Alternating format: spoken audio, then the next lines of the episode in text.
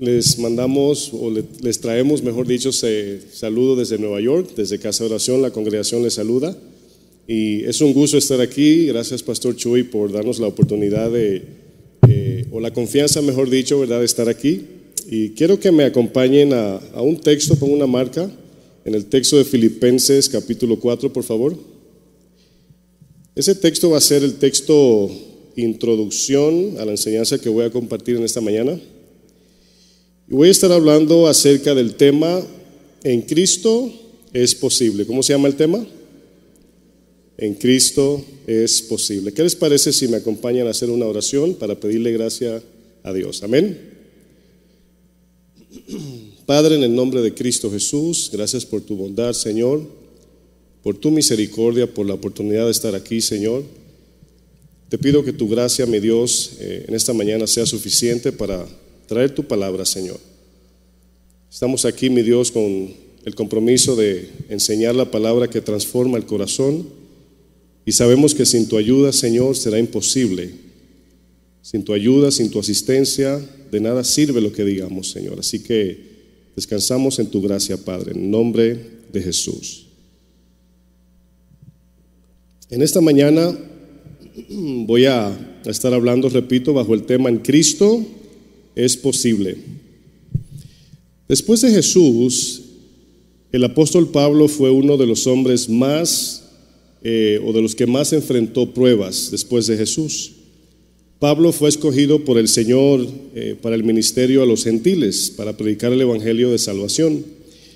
Cuando Jesús escoge a Pablo, quien antes se llamaba Saulo, Jesús dijo algo que marcó el ministerio de Pablo. Voy a leer bien rapidito este texto. Hechos 9:15. Fíjense lo que dijo Jesús acerca del apóstol Pablo. El Señor le dijo, ve, le dice a Ananías cuando recibe a, a Saulo en este caso, que después se llamó Pablo, ve porque instrumento escogido me es, me es este para llevar mi nombre en presencia de los gentiles y de reyes y de los hijos de Israel. Y luego dice lo siguiente, porque yo le mostraré cuánto le es necesario padecer por mi nombre. Este dicho de Jesús marcó el ministerio de Pablo. Si usted ha leído las cartas de Pablo, las epístolas de Pablo, la historia del apóstol Pablo, se dará cuenta que el apóstol Pablo eh, pasó por muchas situaciones. Sufrió, Pablo pasó por padecimientos, menosprecio, traición, azotes, persecuciones. Pablo decía que lo que a él más le dolía era la carga de la iglesia. Dice, y lo que sobre mí se agolpa, la preocupación por las iglesias.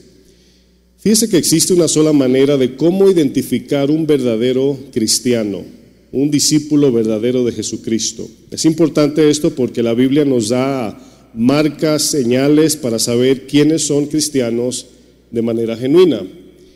Y existe una manera de cómo identificar esto, y es cuando vemos la característica en un cristiano que está dispuesto a sufrir, escuche bien, por causa de Cristo.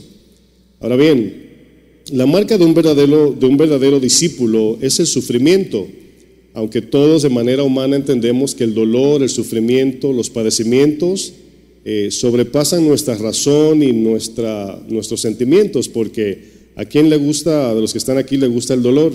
A ver, levante la mano. ¿Cuántos se gozan en el dolor? Bueno, por eso es que como cristianos debemos preguntarnos, o cómo, o sea, muchos cristianos en este caso se preguntan, ¿cómo puedo evitar las pruebas? ¿Cómo puedo evitar los sufrimientos? Y esa no es la pregunta correcta.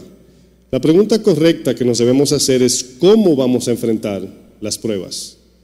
Porque si usted es cristiano, nacido de nuevo, ¿verdad? Redimido por Cristo, sí o sí usted enfrentará, pruebas.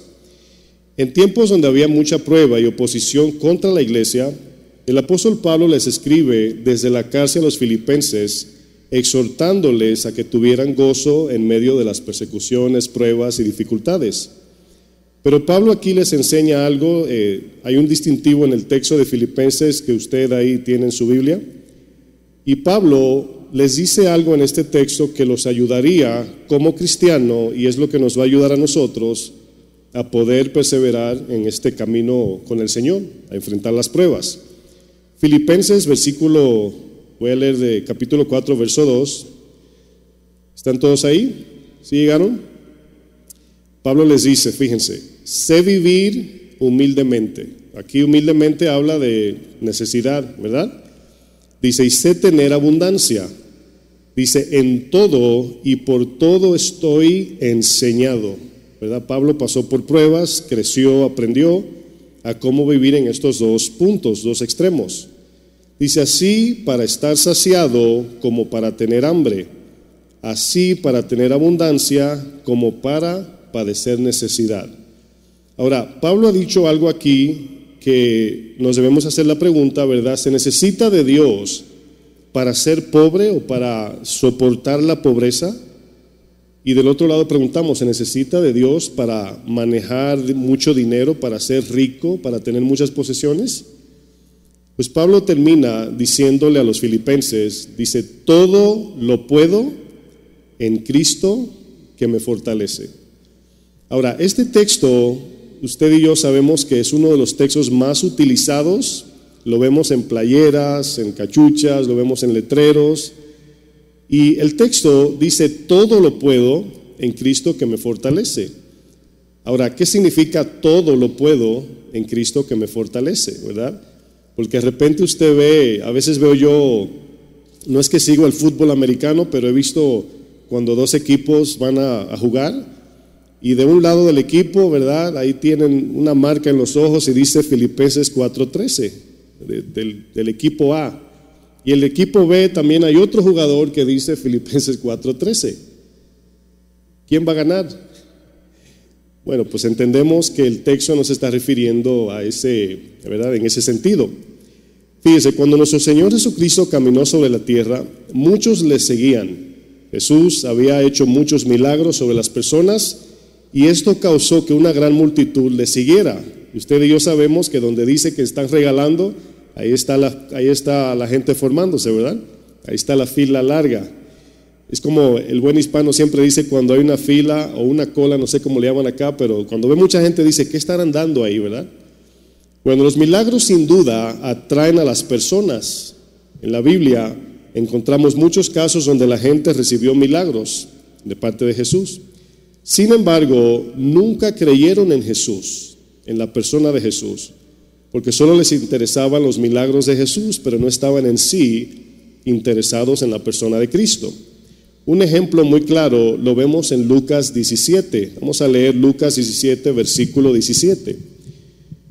Es ahí donde vemos a Jesús sanando a diez hombres leprosos. Usted conoce la historia si usted lee su Biblia.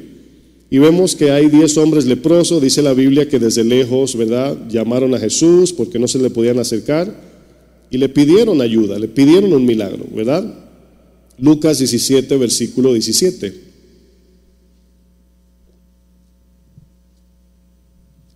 Fíjense aquí, es, nada más voy a tomar estos tres textos como un ejemplo. Lucas 17, versículo 17 dice, respondiendo Jesús dijo, esto es después que hizo el milagro en los diez, dice Jesús a manera de pregunta, dice, ¿no son diez los que fueron limpiados? Hace una pregunta, ¿verdad? Aquí Jesús. ¿Y los nueve, dónde están? No hubo quien volviese y diese gloria a Dios, sino este extranjero. Y le dijo al que retornó, al que volvió y se le postró y le adoró, le dijo, vete, tu fe te ha salvado. ¿Qué diferencia hay entre la fe de los nueve, verdad? Que se fueron, pero recibieron milagro, y el que retornó a Cristo. Hay una diferencia de fe porque Jesús reprocha de que los otros nueve no vinieron a Cristo. Bueno, si nos damos cuenta, los milagros, si usted por ejemplo cuando estudia la Biblia, se dará cuenta que los milagros, aparte de que cumplían con las necesidades de las personas, servían como una flecha, como una señal apuntando a Cristo. Esa era la idea.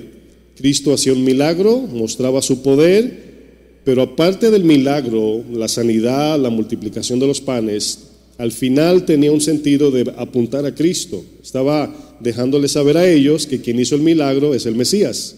Entonces no tenía sentido de recibir el milagro y rechazar a Cristo. Entonces eso fue lo que Jesús aquí reprochó.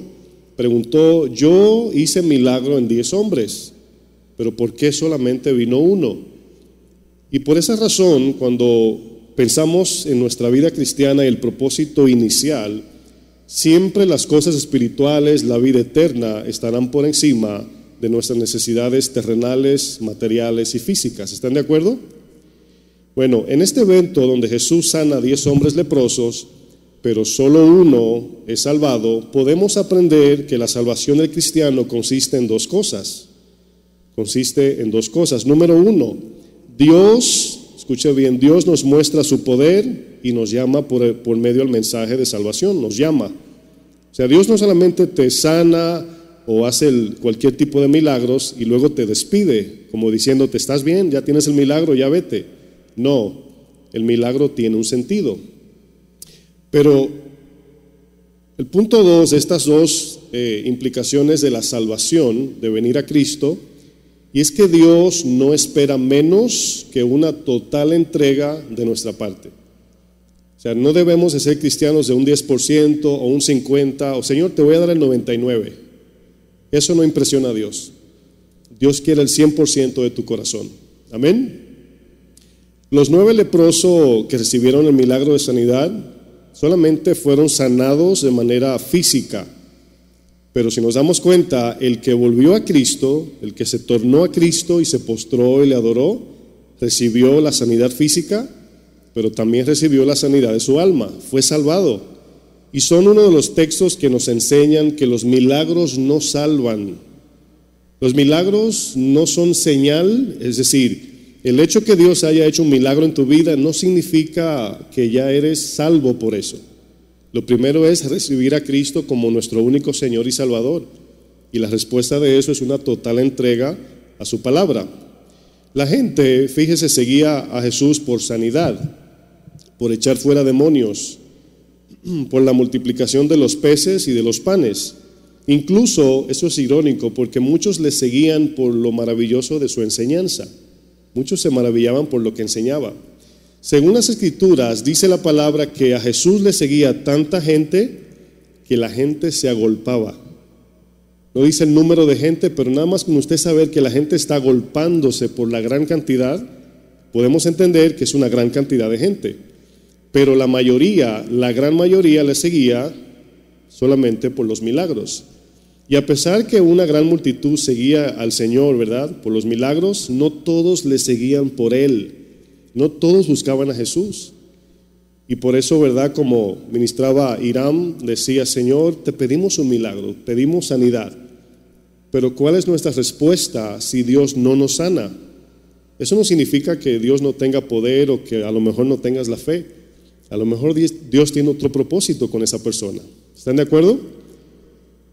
¿Por qué no esta multitud no estaba del todo interesada, interesada en Jesús? Bueno, la gran mayoría de esta multitud que le seguía solo estaba interesada en los beneficios que obtenían de Jesús, pero repito, no estaban interesados en Jesús.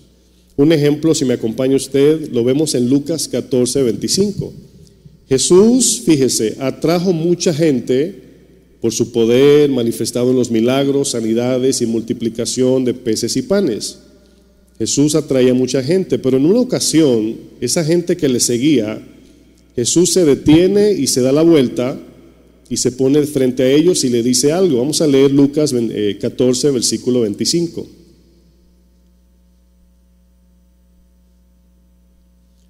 Vamos a leer desde el 25 hasta el 33 y yo quiero que usted ponga atención y si usted es de los que raya su Biblia, usted le pone ahí una rayita cada vez que el texto diga no puedes. Y yo lo voy a enfatizar para que usted sepa dónde lo dice. Lucas 14, 25. Dice, grandes multitudes iban con él, él es Jesús.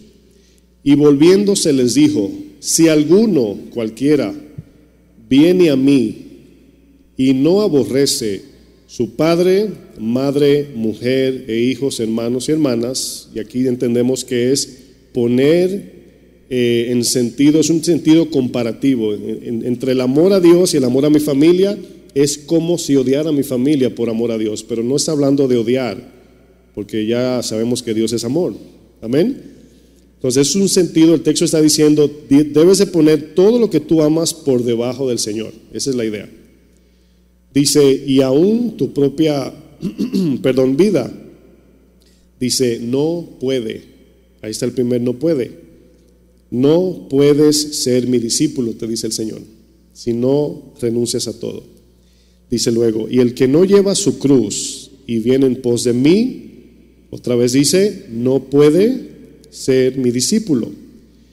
Porque ¿quién de vosotros, aquí va a usar una, una ilustración, ¿quién de vosotros queriendo edificar una torre, dice, no se sienta primero y calcula los gastos, a ver si tiene lo que necesita para acabarla?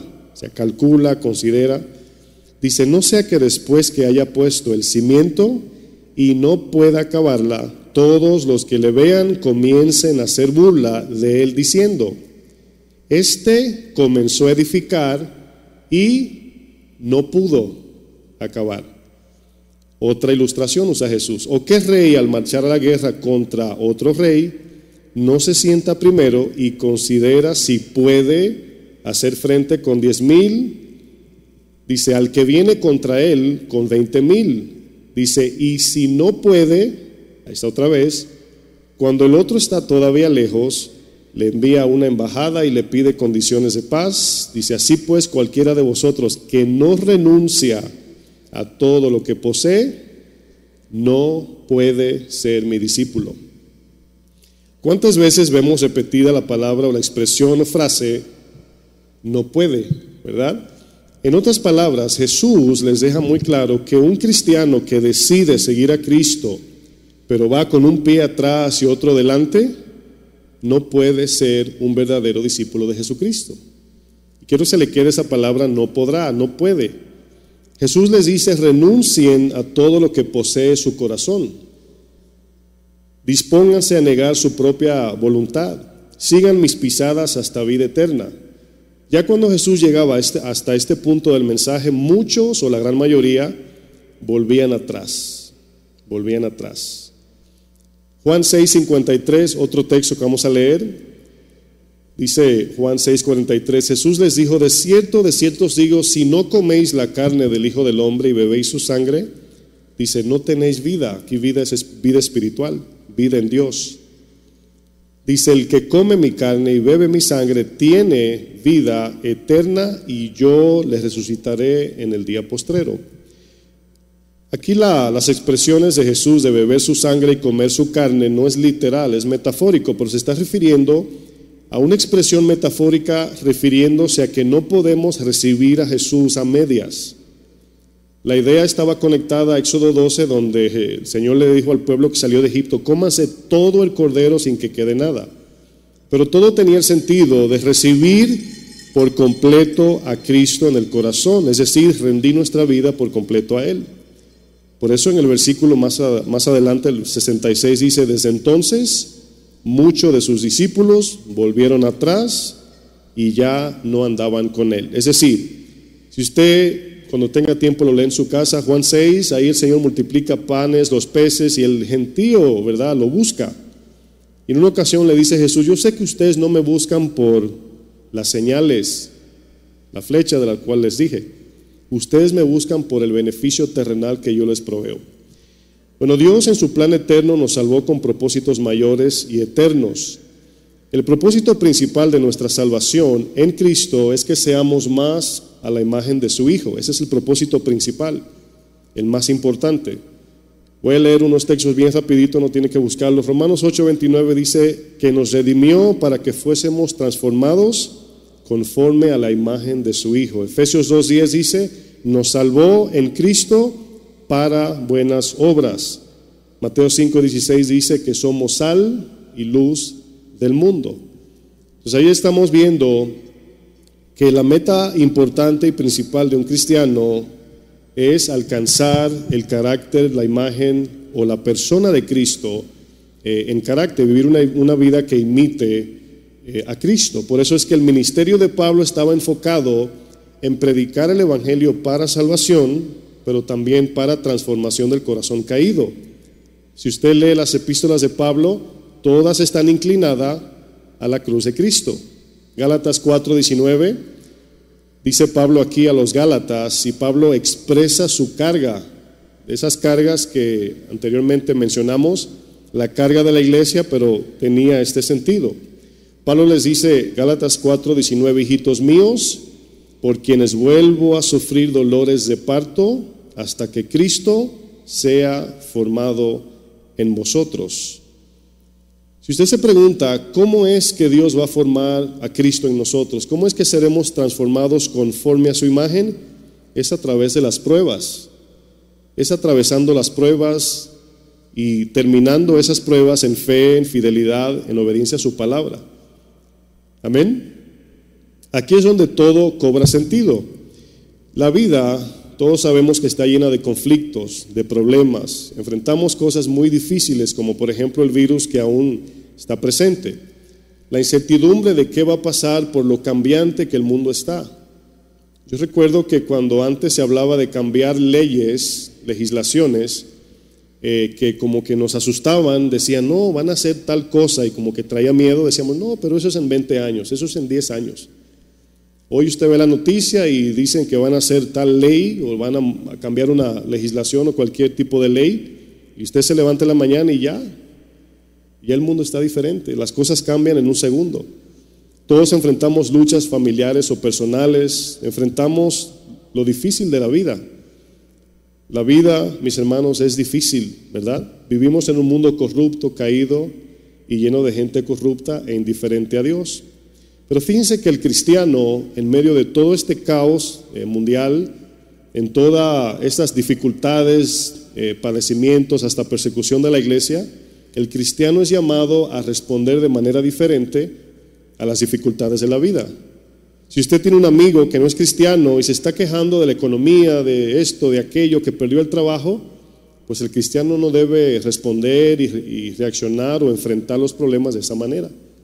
¿Por qué? Porque ya Pablo nos dijo que en Cristo es posible enfrentar los problemas. Amén.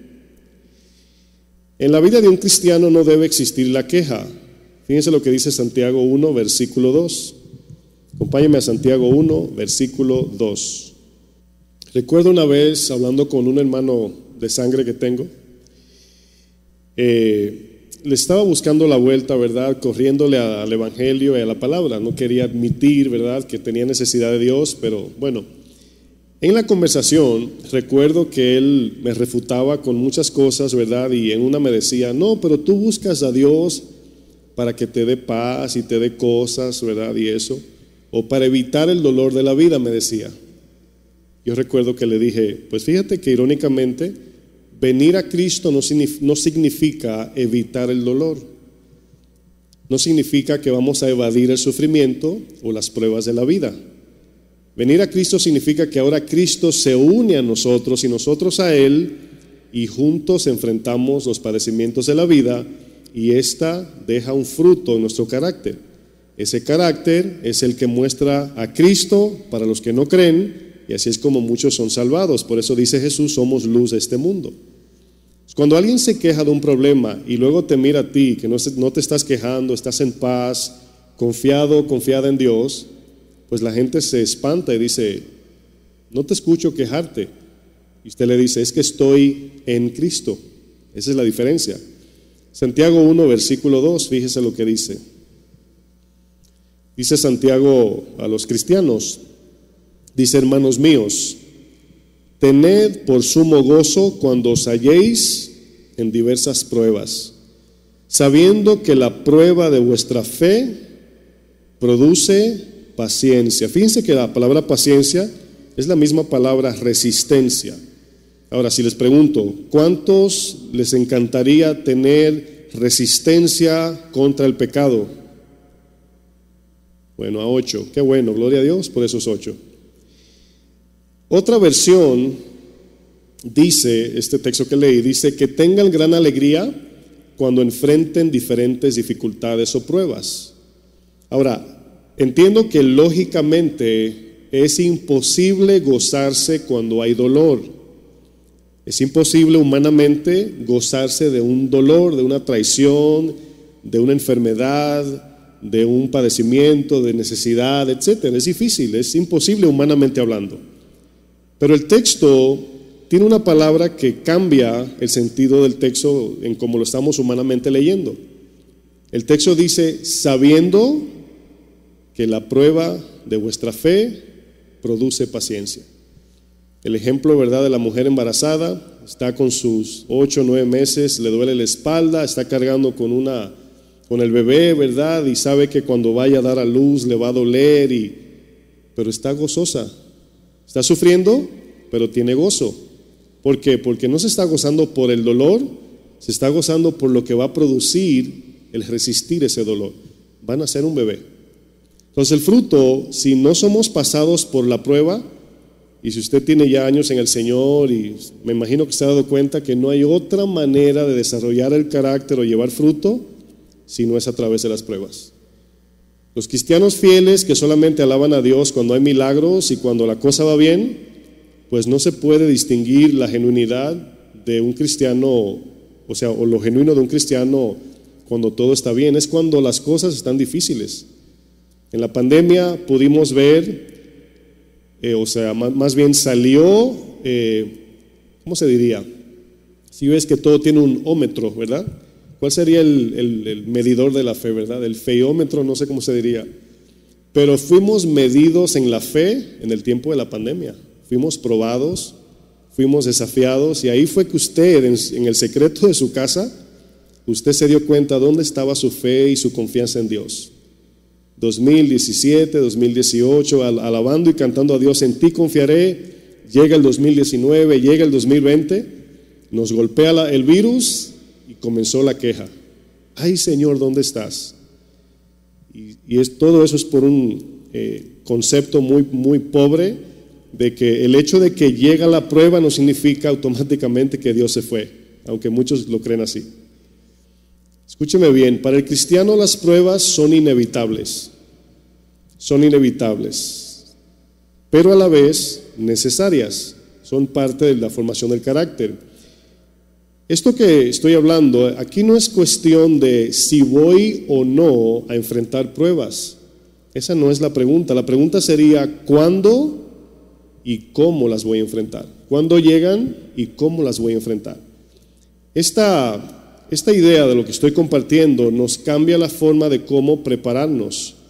Si se acuerdan que en Getsemaní Jesús le dijo a sus discípulos, vamos a velar y orar para que no caigan en tentación. No les dijo, cuando pequen, arrepiéntase y oren. No, oren antes del pecado, antes de la tentación, antes de la prueba.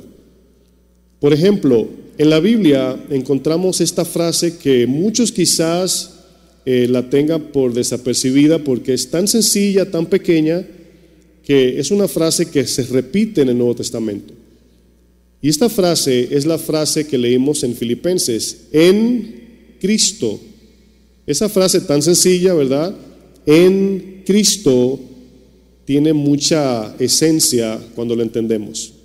Yo recuerdo que en una ocasión, en la iglesia que pastoreo, Casa Oración Nueva York, eh, llegó mucha gente que no terminó la escuela, no entendía mucho cómo leer, y recuerdo que compartí una enseñanza de gramática, pero gramática básica, ¿verdad? Los pronombres en, para, por, sí, según, tras, los, lo, la, todo eso. Recuerdo que cuando puse en la pantalla el tema, la cara de todos fue así. Como quien dice, ¿verdad? ¿Y este tema? ¿Estamos en la escuela o en la iglesia? Y recuerdo que mi introducción fue la siguiente. ¿Sí sabe que una denominación se puede trastornar por dos letras? Cristiana en este caso. Los testigos de Jehová por dos letras distorsionan su fe. Nosotros creemos que en, Juan 1 dice, en el principio era Dios, en el principio era el verbo, perdón, el verbo era con Dios y termina diciendo, y el verbo era Dios. Ellos dicen, los testigos de Jehová, en el principio del verbo, el verbo era con Dios y el verbo era un Dios. Bueno, eso ya es, ¿verdad? Este politeísmo, que significa creer más de un Dios. Pues por dos letras, toda una denominación se distorsiona, dos letras. Cuando yo le expliqué eso, dijeron, ah, ya entendimos. Es necesario entonces. Bueno, esta, esta frase, quiero que volvamos a Filipenses 4, versículo 12. Esta frase, en Cristo, cuando leemos la Biblia, repetidamente aparecen estos textos de en Cristo. Me imagino que usted de ahora en adelante lo verá un poco diferente. Filipenses, vamos a leer el verso 13 nada más, 14, 4, 13 de Filipenses. Pablo enseñando a la iglesia, instruyendo a la iglesia a los, a los filipenses, en el contexto, Pablo le dice a la iglesia desde la cárcel, les manda cartas diciéndoles, regocíjense en el Señor, el Señor viene pronto. Ahora, desde la cárcel, ¿usted se acuerda la, escena de Pablo y Silas que lo metieron a la cárcel y estaban allí adorando, cantando al Señor, ¿verdad? En fe. Pues cuando leemos esos textos queremos tener ese tipo de carácter. Oramos diciendo, Señor, yo quiero tener esa, esa, esa vida cristiana de Pablo, o de Jesús, o de Pedro, o de los discípulos. Pero aquí Pablo, instruyendo a la iglesia, en el verso 14 dice, todo lo puedo en Cristo que me fortalece. Y ahí aparece la expresión, todo lo puedo en Cristo. Es decir, Pablo viene hablando de yo he aprendido a tener necesidad. Y aprender a tener necesidad en el contexto de lo que Pablo explica es no quejarme, no pensar que Dios me abandonó, no pensar que ya, ¿verdad?, se acabó todo porque tengo necesidad. Y usted de manera muy rara o misteriosa, usted diría, ¿dejaría Dios a un hijo pasar necesidad? Pues si es para un plan que va a colaborar con su salvación, su transformación de carácter, yo diría sí. ¿Usted conoce cristianos que han padecido necesidad? ¿Alguien? Es obvio. Pablo dice, yo he aprendido a padecer necesidad. Y luego les dice, yo también he aprendido a tener abundancia, pues todos sabemos que no todos tenemos el control de tener mucho dinero o muchas riquezas. ¿Cuántos conocen personas que dicen, no, fulano desde que le fue bien en su trabajo ya no me saluda? o se fue a otro lugar y ni me llama pues cambió su actitud, su persona, porque tuvo más dinero, no supo manejar el dinero. Pues Pablo dice, yo también sé tener abundancia. Vivir con gran necesidad puede producir queja, pero vivir con gran abundancia puede producir orgullo. Eso significa que necesitamos, si somos pobres, necesito a Cristo, y si soy rico, necesito a Cristo. Para encontrar el punto medio, un texto de Santiago 1, creo que verso 9 dice, el Señor humilla al rico y exalta al pobre y los pone a la, par. Al pobre le recuerda sus riquezas en gloria en Cristo y al rico le dice, humíllate, ¿verdad? Porque tus riquezas pasarán como flor. Sabemos cómo Dios nos dice que fuera de Cristo nada somos. Pablo le dice a los filipenses, yo he podido desarrollar este carácter, yo he podido ser un buen cristiano genuino y he podido vivir así porque vivo confiado en Cristo. Pablo nos enseña que tanto el pobre como el rico necesitan a Dios. Pensaríamos que solo el pobre, ¿verdad? Necesita la ayuda del Señor. Pero Pablo le dice a los filipenses, yo en Cristo estoy completo, tengo abundancia, tenga abundancia o, tenga escasez, mi plenitud y mi porción de mi alma no dependen de lo que tengo o no tengo. Otro ejemplo de la frase en Cristo la encontramos en Romanos 1. En, en Romanos, perdón, 8, verso 1. Romanos 8 Fíjense, es una continuación de las declaraciones de Pablo hablando, usted recuerda los textos de lo que quiero hacer no hago, mas lo que no quiero hacer termino haciendo. Pablo explica en Romanos 7 que tiene una lucha de cumplir la voluntad de Dios y cada vez que intenta, como quizás usted saldrá de esta enseñanza, ¿verdad? Sintiéndose como campeón espiritual. Y usted se va a ir de aquí, ¿verdad? Optimista y diciendo, ¿verdad? Vamos a echarle gana, como dicen aquí. Pero, ¿qué sucede cuando llega esa semana, el lunes? Cuando comenzamos a trabajar o cuando recibimos esa noticia, se nos olvida lo que estamos aquí aprendiendo. Entonces, el problema aquí es que en el intento de permanecer en la palabra, obedientes y fieles a Cristo, nos damos cuenta que caemos en lo que Pablo dice, lo que quiero hacer no hago, más lo que quiero hacer, lo que quiero hacer no hago, pero lo que no quiero hacer termino haciendo. Pero muchos utilizan, no sé si ustedes le han citado ese texto, cuando pecan dicen, es que lo que quiero hacer no hago. Y lo que no quiero hacer termino haciendo y por eso peco. Pues Pablo no nos está dando aquí una licencia para pecar. Pablo en el Romanos 7 expresa su miseria espiritual ante, los, ante las demandas de la ley de Dios. Fíjense lo que dice Romanos 7, 24. Romanos 7, 24 dice Pablo, miserable de mí, ¿quién me librará de este cuerpo de muerte? Y cuerpo de muerte está refiriendo a su condición caída que no puede cumplir la ley de Dios. Dice, gracias doy a Dios por Jesucristo, Señor nuestro. Así que yo mismo con la mente sirvo a la ley de Dios, mas con la carne a la ley del pecado. ¿Qué significa esto? Pablo utiliza la palabra mente eh, para dar a entender de que la fe se ejercita en la mente, se practica con las obras. Por ejemplo, en el tiempo de la pandemia, recuerdo que las noticias infundieron mucho miedo y terror en las personas. Ahora, fíjese, solamente fue información. ¿Cuántos se acuerdan de Elías? Un hombre que descendió fuego del cielo, ¿verdad? Eh, venció a los profetas de Baal y con una amenaza de Jezabel se quería morir. Se metió en una cueva, le dijo, Señor, Señor, ya quítame la vida. Ahora, escuche bien, la información de Jezabel encontró lugar en la mente del, profeta, del profeta Elías. Pablo dice ahora, con la mente sirvo la ley de Dios, es, ahora sabemos que Cristo hizo la obra perfecta. ¿Cuántos saben eso?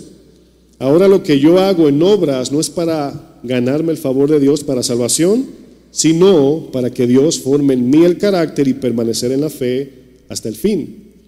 Pero en el momento que yo se me olvida eso o no le creo a Dios o a su palabra, pues ya no puedo servir a Dios con la mente, sino ahora que trato de hacer obras humanas y trato yo de vivir en mis propias fuerzas y por eso terminamos pecando y haciendo lo que no queremos. Pablo dice, ahora puedo vivir una vida que agrade a Dios, ahora puedo cumplir con la ley de Cristo gracias al poder de Dios. La expresión con la mente sirvo a la ley de Dios indica que Pablo ahora dependerá plenamente del Espíritu de Cristo y su palabra.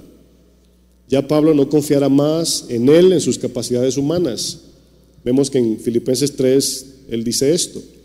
Pero en Romanos 8.1 es donde Pablo explica lo que significa vivir una vida plena y confiada en Cristo. Acompáñeme a Romanos 8, versículo 1. Ese Pablo que en un momento Anteriormente dice, lo que quiero hacer no hago, más lo que no quiero hacer eso hago, el cual no es una justificación, más bien está haciendo un contraste entre su, entre su humanidad y la vida en Cristo, ¿verdad?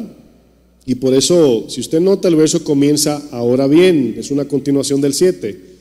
Ninguna condenación hay para los que están, ¿qué dice? En Cristo Jesús. Ahora, ahí podemos, si nos detenemos ahí, lo podemos proclamar en la alabanza. No, yo ¿Cuántos están en Cristo? Amén, gloria a Dios. Pero hay una implicación, aquí hay una condición. ¿Quiénes son los que están en Cristo? El texto lo dice, los que no andan conforme a la carne, sino conforme al Espíritu. ¿Cómo sabemos que un cristiano está en Cristo? No es porque lo diga, o porque vaya a la iglesia, es por la evidencia de en qué anda su mente y su corazón, en qué está ocupando el tiempo. La palabra en es una palabra griega, así que prepárese para que la traduzca conmigo, un poco difícil, ¿ok? ¿Están, ¿están listos? La palabra en en griego se dice en. Así se dice. En inglés se dice in, así mismo. Y esta palabra en, fíjense que cuando usted lee en la Biblia que dice fortalecidos, ¿verdad? Eh, es la palabra en dunamo, de donde viene la palabra dunamis griega, que es poder espiritual de Dios. Bueno, esta palabra en, fíjense, en, tan sencilla que parece, significa estar dentro de algo, estar escondido en algo. Es como de repente usted ve que va a llover y usted se mete en su casa, ¿verdad? Eso significa, así de sencillo. Pero esas letras tan pequeñas, estas dos letras en, definen mucho eh, dónde está nuestro caminar y nuestro carácter y nuestra vida cristiana. Cuando encontramos textos bíblicos con esta frase en Cristo, nos daremos cuenta que estar en Cristo implica por lo menos dos cosas, por lo menos. Número uno, por una parte, estar en Cristo significa que en Él, Cristo, fuimos redimidos. Esa es nuestra confianza. En Él hemos sido perdonados y justificados. En Él somos santificados y en Él tenemos vida eterna. Si se dan cuenta, todo eso viene de Dios hacia nosotros. Nosotros no tenemos nada que ver con eso en obras. Esa es la primera parte de lo que significa en Cristo. Efesios 1.3 dice, bendito sea el Dios y Padre de nuestro Señor Jesucristo, que nos bendijo con toda bendición espiritual en los lugares celestiales en Cristo. ¿Cuántos dan gloria a Dios por eso? Pero número dos, esta es la segunda parte de esta implicación de qué significa estar en Cristo.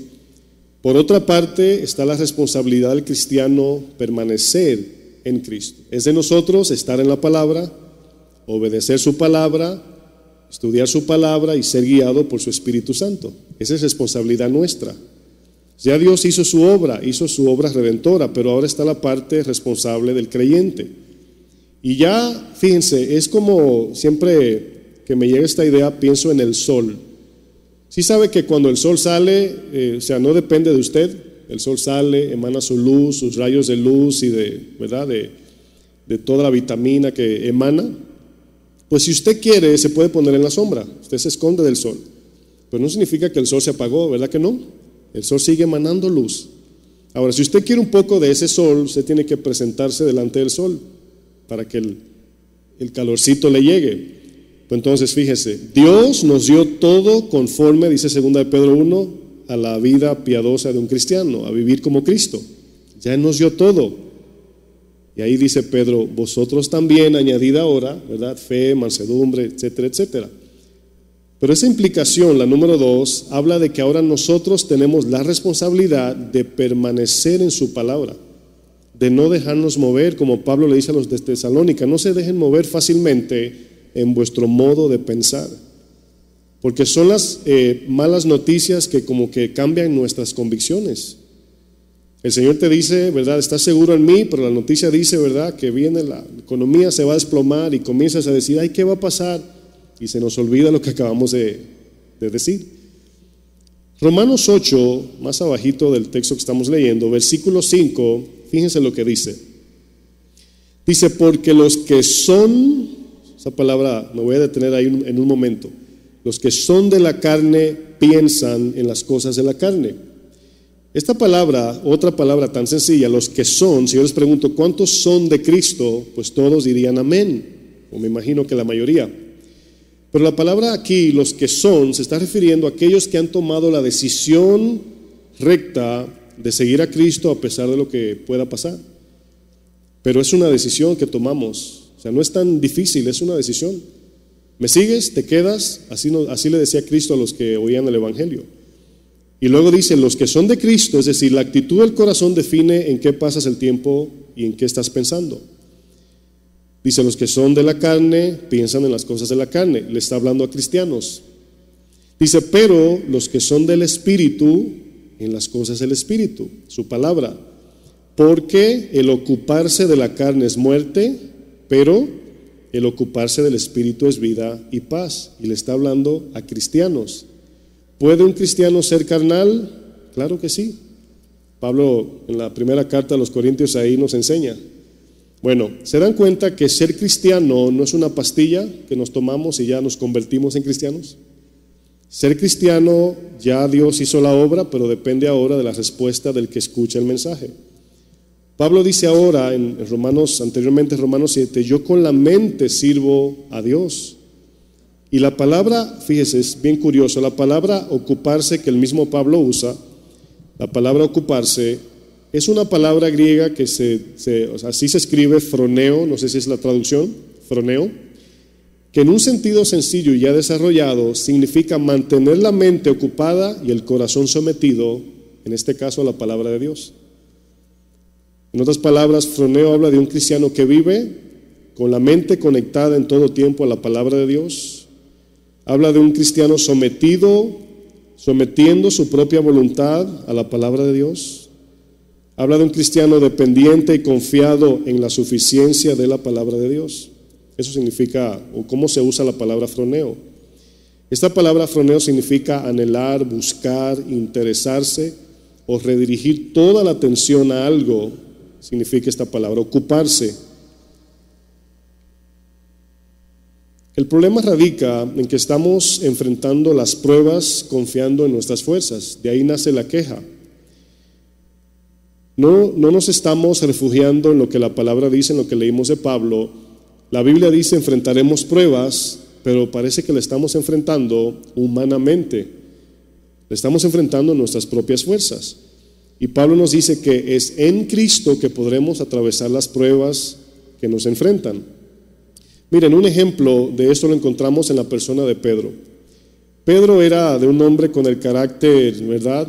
Eh, antes de sus dos cartas, era un hombre con un carácter muy autosuficiente. Por eso vemos al Pedro que todo era de adelantado y en todo se adelantaba antes que Jesús dijera algo, pero era porque tenía una confianza en él. Él pensaba que podía defender a Jesús, morir por Jesús y, ¿verdad? Y hacer todo lo que él pensaba según sus fuerzas. Pero en Juan 13, fíjense este ejemplo, acompáñenme a Juan 13, versículo 36. Aquí Jesús anuncia que va camino a la cruz ya. Juan 13, 36. Esta, eh, hermanos, es una de las tendencias que prevalece mucho en los cristianos, en no descansar, reposar y depender del Señor. Y es una tendencia que el apóstol, en este caso Simón Pedro, todavía no había sido apóstol, todavía no había sido transformado. Y fíjense aquí la, la reacción de Pedro. Juan 13:36 dice, le dijo Simón Pedro, Señor, ¿a dónde vas? Jesús les respondió, a donde yo voy, no puedes seguir, no me puedes seguir ahora. Dice, más, es importante este texto, me seguirás después. Pedro, a donde yo voy, no me puedes seguir ahora, más me seguirás después. Le dijo Pedro, Señor, ¿por qué no te puedo seguir ahora? Mi vida pondré por ti. Jesús le respondió, ¿tu vida pondrás por mí, Pedro? De cierto, de cierto te digo, no cantará el gallo sin que me hayas negado tres veces. ¿Cuántos de nosotros optamos por una actitud así? ¿Verdad? Oramos, levantamos las manos, venimos a la iglesia, pero al venir una prueba, no confiamos en el Señor, nos salimos del plan. Conocemos la historia cuando Pedro no solo niega a Jesús tres veces, sino que lo niega jurando que no lo conocía y hasta maldiciendo ante aquellos que decían, tú eres uno de ellos. Jesús le dice a Pedro, Pedro, ahora no me podrás seguir, más me seguirás después. ¿Qué quiso decir Jesús con esto? Pedro, fíjense, Pedro prometía dar la vida por Jesús pero lo hacía por varias razones. Número uno, Pedro desconocía el costo de la cruz, lo que le iba a costar a Jesús. Les digo, mis hermanos, que el dolor que Jesús sufrió en la cruz no solamente fue un dolor físico, y el físico fue el más liviano. Escuche lo que dije, el dolor que sufrió de lo clavaron, lo azotaron, en comparación al dolor del pecado fue muy mínimo. Podemos, de manera simplificada, ver el dolor de Cristo en tres maneras. Su dolor físico, que es el visible, el que podemos ver, los golpes, los clavos, etc. Y estaba luego el dolor emocional o espiritual en él. Dice que su angustia estaba triste hasta la muerte, decía en Getsemaní. Y lo tercero, que sería el más grande para Jesús, la separación del Padre de su Hijo en la cruz. Ese, ese fue el más duro. Pedro desconocía el costo de la cruz. Pedro pensaba que tenía la capacidad de seguir a Jesús. Él pensaba, yo puedo, Señor. Yo corto peces con un cuchillo, una espada y peleamos y los vencemos. Es cuando Jesús le dice, Pedro, ¿no crees que puedo llamar seis legiones de ángeles y vienen y me ayudan? O sea, no necesito tu ayuda, Pedro. Es, tiempo de bajar las, las manos, es tiempo de dejar que te den en la otra mejilla. Pedro ignoró las escrituras acerca de las profecías de Jesús, la puso a un lado. Son las actitudes que tomamos, ponemos a un lado la palabra, pensamos que podemos hacerlo en nuestras fuerzas y nos olvidamos de Cristo hasta que caemos, hasta que fallamos. Como dice el proverbio, antes de la caída y de la destrucción viene el orgullo y la altivez de espíritu. La sencilla actitud de decir yo puedo sin Dios va camino de destrucción. Es importante tomar en cuenta las palabras de Jesús. Cuando Jesús le dice, me seguirás después. Después que Jesús atravesó los padecimientos ya profetizado, cuando Jesús ya resucita, viene a sus discípulos. Y en Juan 21, si usted me acompaña, versículo 18, fíjense lo que le dice a Pedro. Juan 21, versículo 18. Le dice el Señor después de, después de la negación de Pedro y ya Jesús había resucitado. Le dice Jesús a Pedro, de cierto, de cierto te digo, aquí voy a utilizar un ejemplo figurativo. Cuando eras más joven, Pedro, mejor dicho, Simón, te ceñías, tú te ponías tu ropa, pero aquí la expresión te ceñías, fíjense, está conectado a la voluntad. De repente usted ve, los que son casados, de repente usted ve su pareja vistiéndose un día de semana con un vestido así de fiesta. Y la pregunta no es qué bonito el vestido, dónde lo compraste, no, la pregunta es dónde vas. ¿Cierto? O sea, la ropa define a dónde vas. Es decir, en sentido figurado. Dice, te ceñías y luego dice, e ibas donde querías, ¿verdad? Mas cuando ya seas viejo, le está hablando de una transición de antes de Cristo y después de Cristo, extenderás tus manos y te ceñirá otro te ceñirá otro es la investidura del Espíritu Santo. Y ahora el Espíritu, ahora Pablo no iba a hacer lo que le daba la gana. Pablo iba a ser movido por el Espíritu. Escucha lo que dice. Y te llevará a donde no quieras. No quieras. Esta parte que Jesús le dice aquí en Juan 21 a Pedro, le dice, mira, cuando tú vienes a mí, el Espíritu va a entrar en tu vida, vas a nacer de nuevo y van a hacer un anhelo nuevo, un deseo nuevo en tu corazón de hacer la voluntad de Dios. Escuche bien, el Espíritu Santo de Dios solo produce el deseo de la voluntad perfecta de Dios, pero el Espíritu apela, a tu voluntad y a la mía para obediencia. ¿Sí entendieron eso? El Espíritu pone el querer como el hacer por su buena voluntad. El querer congregarte, querer orar, querer obedecer la palabra, lo pone el Espíritu. Recuerdo una vez una hermanita llegó a la iglesia y en la consejería de, o más bien en el recibimiento de congregarse allá, eh, hablaba de su otra iglesia y todo lo que le pasó, ¿verdad? Ella repetía esto, ay pastor, yo lo que quiero es santidad. Bueno, saliendo de la reunión, mi esposa me dice, ay, qué bonito, mi amor, ¿verdad? Que la hermana lo que quiere es santidad. Y le digo yo, ah, no quiere santidad. Lo está diciendo porque Dios le está pidiendo santidad, pero ella está, convirtiendo ese sentir en algo como que es de ella. Ella no quiere santidad, Dios quiere santidad en su vida. Esta hermana, después de eso mi esposa me dijo, ay, y ahora mi hermana es la que me la menciona, mi amor, ¿te acuerdas? Dios?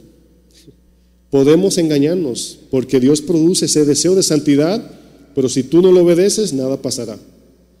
Amén. Dice luego el texto, esto dijo dando a entender con qué muerte Pedro había de glorificar a Dios, y dicho esto añadió, sígueme.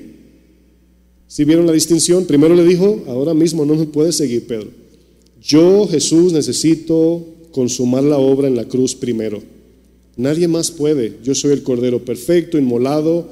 Yo soy el único que puedo. Después que yo resucite, entonces sí me vas a seguir.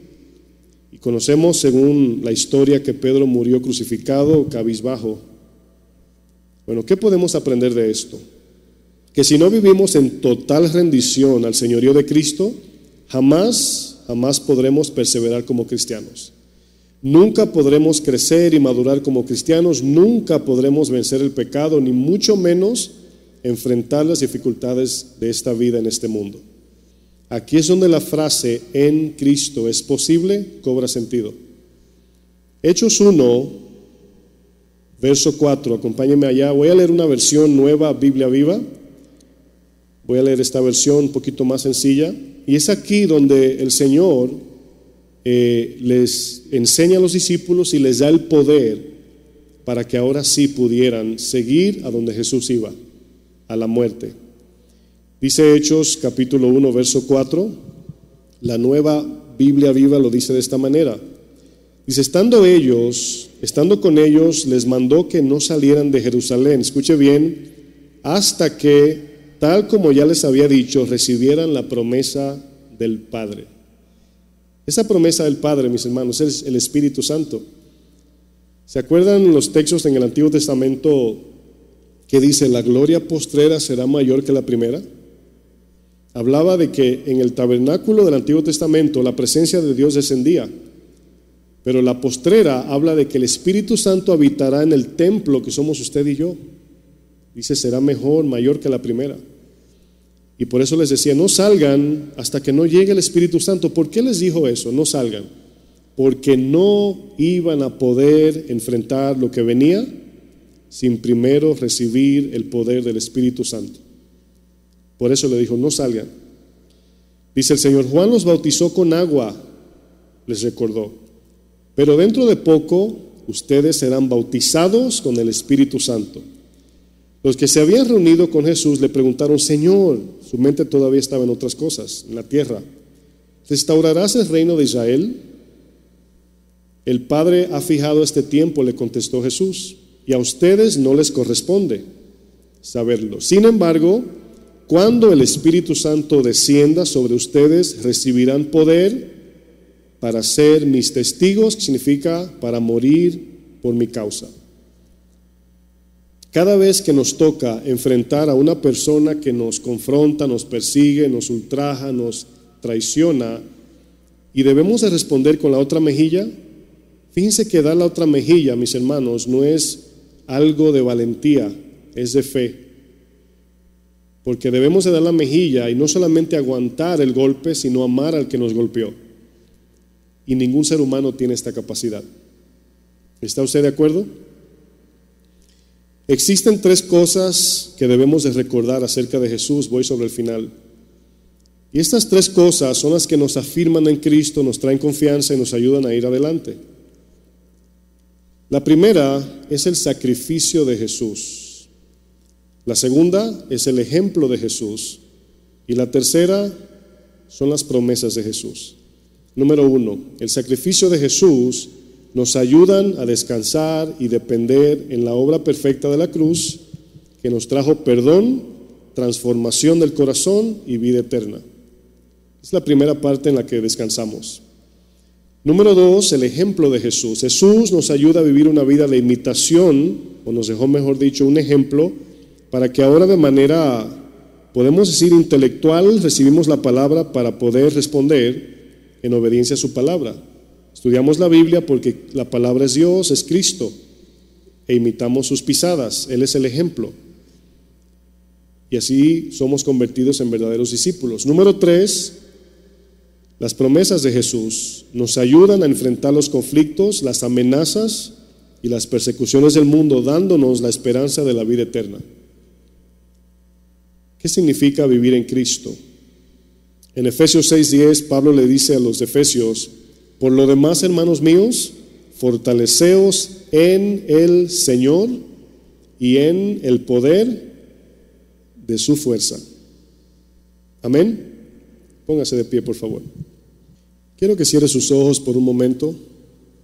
Vamos a tomarnos unos segunditos en silencio y dejar que el Espíritu Santo comience a ministrar esa palabra que hemos recibido. La derrota de un cristiano Escuche bien, la derrota de un cristiano no depende de las circunstancias, pruebas externas que vengan a nosotros. Tenemos el ejemplo de David cuando enfrentó a Goliat.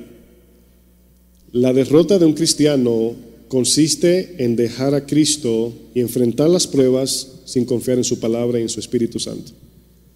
Ahí es donde somos vencidos, derrotados. Y si usted lee su Biblia se dará cuenta que las cosas no van a mejorar en sentido profético. Ya sabemos que todo va a de mal en peor. La iglesia cada vez más será más eh, desafiada. Y el consejo del Señor que nos deja en esta mañana es que no podremos hacerlo sin Él. Jesús le dijo en Juan 15, separados de mí, nada podréis hacer.